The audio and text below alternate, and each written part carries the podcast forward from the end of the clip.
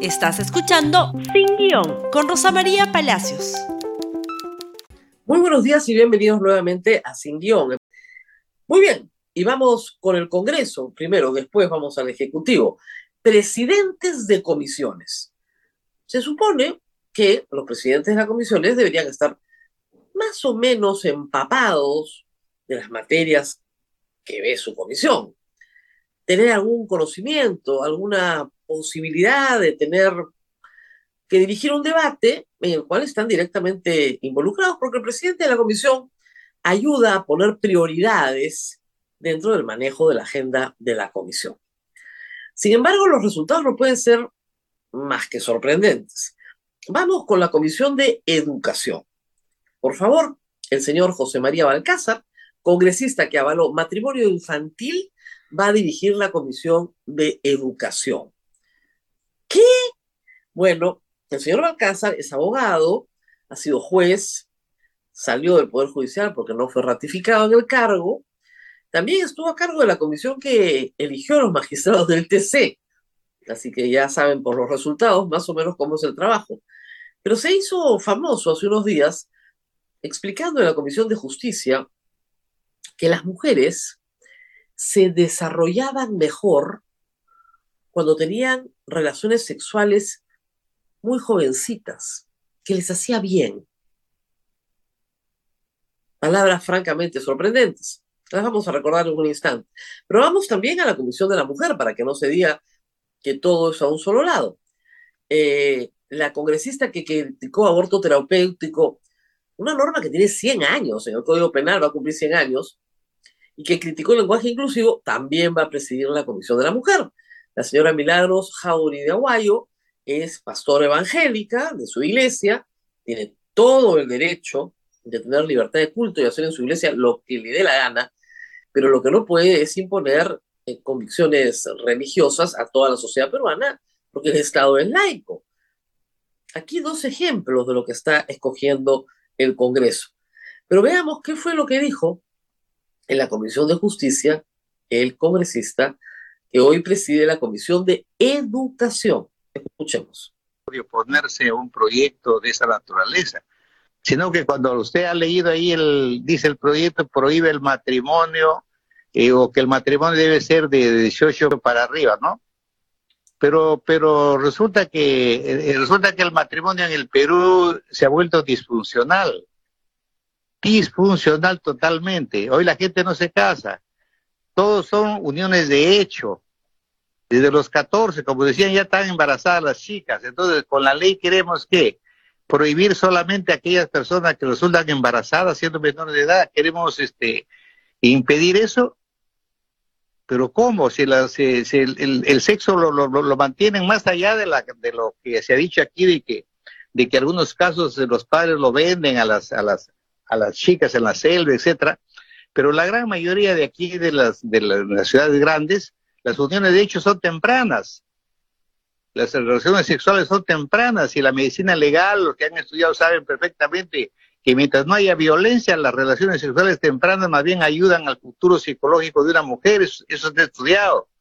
Entonces, el, problema es cómo prohibir más bien el, embarazo. Bueno, pues, pero para ese programa, pues, de la, de la píldora, etcétera, falta de educación sexual allí, pero yo digo, matrimonio, pero si el matrimonio es disfuncional, ¿por qué no el proyecto, por qué no ha agregado que diga no solamente el matrimonio, sino las uniones de hecho?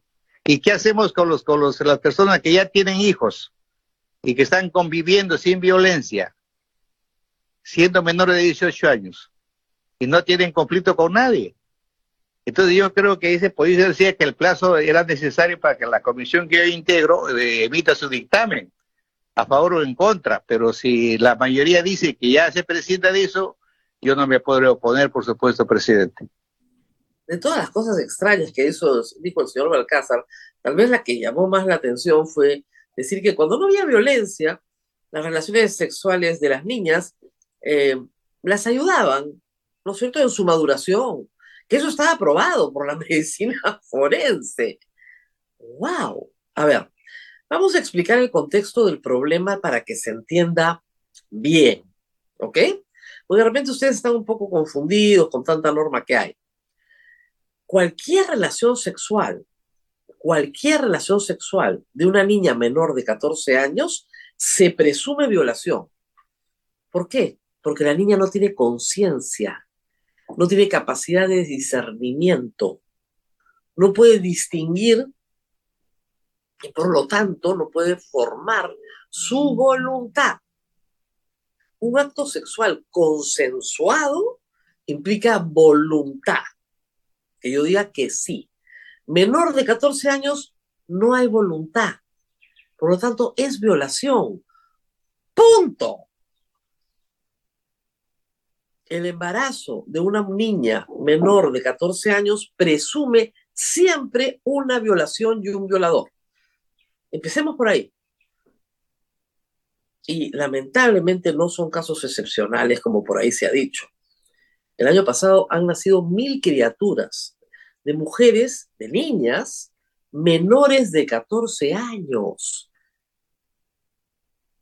Esos niños que nacieron son el testimonio de esa violación. Eso no podemos normalizarlo, ni decir que bueno, que si conviven en paz no pasa nada, que se casen.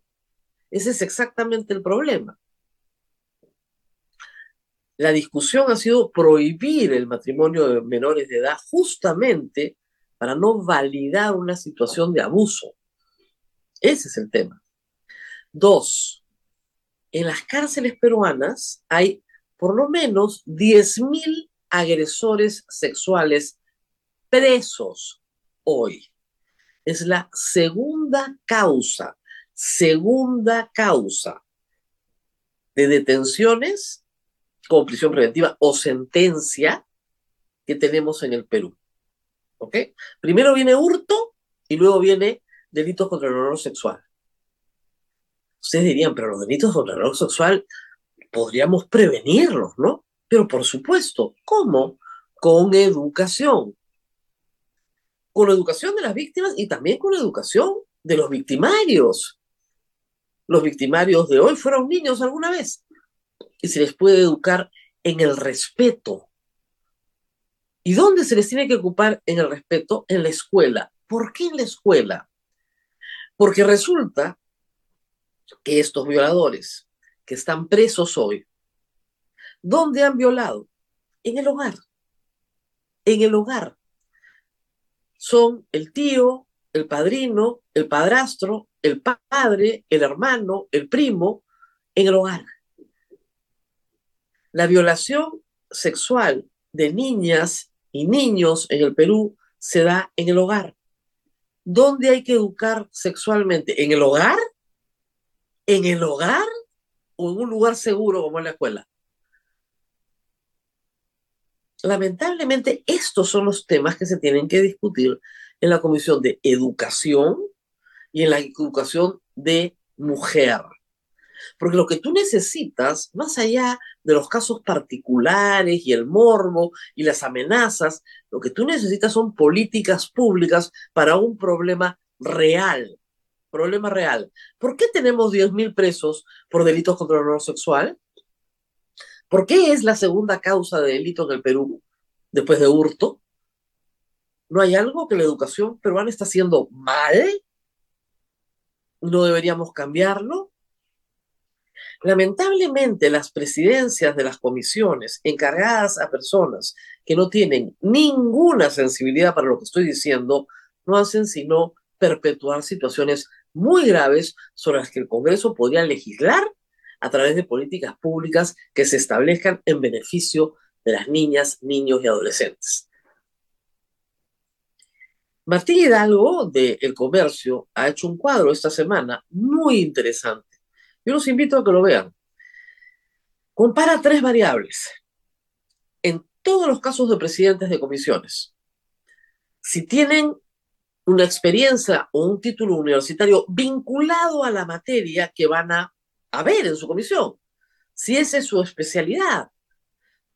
Dos, si han tenido cargos de presidencia de comisión en, ese, en esa materia o en materias vinculadas. Y tres, si han tenido cargos de dentro de la administración pública, ¿no? En materias vinculadas, sea como asesores, etc. Solo cuatro, cuatro de todas las comisiones, cuatro congresistas cumplen con esos requisitos. Tenemos a una señora muy respetable que es cosmetóloga, que es presidenta de la Comisión de Salud. Y tenemos cosas como que el doctor Aguiná, que es médico, es presidente de la Comisión de Relaciones Exteriores. La presidencia de la Comisión de Constitución corresponde a Marta Moyano, que no es abogada. Reitero, no tiene que ser exactamente, ¿no? Calzar todos estos artículos, pero alguno de tres, ¿no? Alguno de tres. Ni título, ni experiencia, ni dominio de la materia, ni nada. ¿Cuál va a ser el resultado? Pobre, pues, por decir lo menos. Pero tenemos más noticias del Congreso porque no nos vamos a olvidar del señor presidente del Congreso, el señor Soto. Acá están los cheques. Estos son los dos cheques por 265 mil dólares que prueban la estafa. Los cheques han sido proporcionados por la defensa de la empresa Transportes Huaynapichu. El doctor Darwin Ufquizo ha presentado a la prensa los cheques por los cuales le pagaron a Soto 265 mil dólares por un terreno que él había comprado meses antes por 5 mil dólares. Impresionante. Y aquí no pasa nada. Aquí todo tranquilo porque el señor Soto, gracias a la ley Soto, ha hecho que lo exoneren del delito de estafa. ¿Cómo? Bueno, vota por una ley que te favorece y después le dices al juez que te la aplique. Buenísimo. Facilísimo. Pero las vicisitudes del señor Soto no terminan ayer, ahí. Es un rosario de vicisitudes. Y en eso tiene el señor eh, Acuña razón, ¿ah? Todos los días hay comentarios. ¿Por qué cree que todos los días hay comentarios? Esta noticia la trae eh, Alonso Ramos del programa Al estilo de Juliana. Alejandro Soto no tiene remedio. Presidente del Congreso construyó casa de cinco pisos en Yucay zona arqueológica en Cusco, está muy cerca de Urubamba, un lugar precioso, la verdad, precioso. Pero lo que vale muchísimo en Yucay, como en todo el Valle Sagrado, es el paisaje. Es un paisaje rural, bucólico, hay que construir con ciertas normas, ¿no es cierto? Presidente del Congreso construyó casa de cinco pisos en Yucay, zona arqueológica en Cusco, cuando está permitido viviendas de dos pisos. Exalcalde Leocadio Modera dice que Soto lo visitó para regularizar porque construyó sin licencia. Y ahí tienen la licencia, ¿no es cierto?, que publica Alonso Ramos ayer, y por supuesto la fotito, la fotito, por favor. Miren ustedes qué belleza, qué belleza. Cinco pisos para arriba se lanzó el señor presidente del Congreso en Yucay, que es una zona rural andina que trata de conservar el sabor, ¿no es cierto?, local de lo andino, donde se invierte justamente en hacer una arquitectura armónica con la naturaleza del Valle Sagrado, se manda esto. Cinco pisos sin licencia. Es el favorito de César Acuña. Y no podemos hablar de él, porque si hablamos mal de él, no viene la inversión privada. Eso es lo que dice el señor César Acuña. Increíble, la verdad. Miren, esto va a ser como, no sé, como esos problemas que son una bola de nieve, ¿no? Al señor le sale un problema y le sale otro problema y le sale otro problema y otro problema, no, no termina nunca.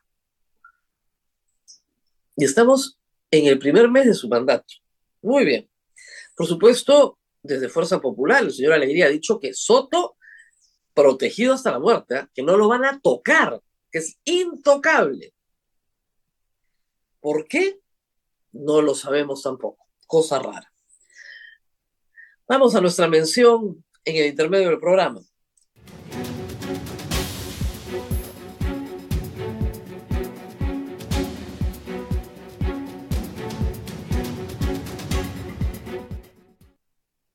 Y mientras el foco de atención ha estado puesto en el legislativo, y vaya que han habido razones, en el Ejecutivo también hay sorpresas.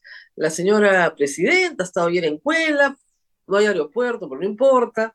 Eh, luego está inaugurando en este momento un Consejo de Estado regional, ha anunciado que los consejos de ministros ahora van a ser los lunes. Ya, poca noticia genera esto desde que regresó del Brasil. Pero sí están pasando cosas y cosas sorprendentes. Por ejemplo, esto. Se ha destituido a la señora Fabiola Vergara. La señora Fabiola Vergara fue, hasta antes de ayer, la jefa institucional de la Biblioteca Nacional del Perú. Y se enteró por el peruano que la habían destituido. Hoy se ha publicado la resolución suprema que da por concluida mi designación, o sea, chao, en la Biblioteca Nacional, ¿no? Y obviamente agradece en su carta, que está muy bien, pero si vemos la carta completa, tiene un párrafo que es bien claro en la segunda columna al inicio. No debo dejar de mencionar que todo esto se ha logrado a pesar de los constantes cambios en el sector cultura, que actualmente atraviesa un periodo crítico debido a la poca visión, la falta de transparencia, la arbitrariedad de las decisiones y la socavación de la institucionalidad por parte de la alta dirección del ministro de Cultura, luego de señalar los logros que ha tenido durante el tiempo en que ha dirigido la Biblioteca Nacional. Inmediatamente se han generado suspicacias. ¿Por qué sacar a una funcionaria que está haciendo bien su trabajo? Pues probablemente a la presidenta de la República, a la ministra de Cultura, no les guste que la Biblioteca Nacional haga lo que está obligada a hacer, cuando un lector pide un libro, se le entrega el libro que pide. Y Cristóbal Acosta pidió el libro que había escrito la señora Dina Boluarte. Y sobre la base de esa entrega, hizo un informe contundente señalando que la señora Dina Boluarte en realidad no había escrito ningún libro, se había asociado con siete para organizar un multiplagio, presentarlo como un libro solo en la Biblioteca Nacional para tener el registro, o sea, hacer cuatro o cinco copias para hacer el depósito legal y poder rellenar un currículum vacío, porque la señora presidenta se graduó de abogada a los 40 años. Tenía que presentarse a trabajar a la RENIEC y no tenía nada que poner en el currículum porque no tenía experiencia profesional. Por esa razón han sacado a la directora de la Biblioteca Nacional. Han esperado unos días que ya no se habla del tema del plagio para sacar a la directora. Lo cierto es que la ministra de Cultura tiene varios desaciertos. La última expulsión del viceministro de Interculturalidad lo que demostró es que era la parte más débil de una relación donde la señora ministra era la que había ordenado que recibieran a los miembros de la pestilencia. Porque decía que, ¿cómo? Toda idea es respetable. No, señor, toda idea no es respetable. Toda idea no es respetable, las personas son respetables, las ideas no son respetables todas. Hay muchas que son muy poco respetables, pero igual la presidenta la dejó ahí, inamovible, inamovible. Pero eso sí, que voten a la directora de la Biblioteca Nacional, no vaya a ser que la Biblioteca Nacional siga entregando libros que no escribió la presidenta de la República. Y hablando de inamovibles, el Centro Liber descubrió algunas cosas interesantes de los ministros de Estado, entre ellos justamente la ministra de Cultura. ¿Y qué ha descubierto el Centro Liber? Jorge Luis Chávez y Leslie Urteaga registraron investigaciones fiscales, perdón, registran investigaciones fiscales por diversos delitos, pero ocultaron esta información en las declaraciones juradas que presentaron cuando asumieron los ministerios de Defensa y de Cultura respectivamente. ¿Qué a ver, les explico. Todos los ministros tienen que presentar una declaración jurada cuando asumen el cargo. Hay una serie de preguntas. Entre las preguntas que tienes que responder está el de procesos penales que tengas en trámite o que hayas tenido. Se pregunta también sobre el pasado, sobre el pasado y sobre el presente. Muy bien. El señor ministro de Defensa tiene tres procedimientos archivados bueno, por lo menos están archivados, pero tenía que decirlo, pues. Tenía que decirlo. Y en el caso de la señora Ortega, sí tiene un procedimiento en curso por negociación incompatible. Eso es corrupción de funcionarios. Y se olvidó, no dijo una palabra. no, no pasa nada. Estas declaraciones tienen que ser llenadas correctamente.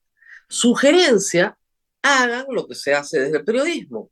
Se le pide al Ministerio Público que le pase al presidente del Consejo de Ministros y al presidente de la República, antes de hacerlo juramentar, cuáles son los procesos que tienen estas personas. Y de repente es más fácil, ¿no es cierto?, preguntarle a la persona, oiga, ¿por qué usted tiene estos procesos abiertos? No que te descubran después con que no has llenado, ¿no es cierto?, con, lo que no has llenado tus correctamente las declaraciones.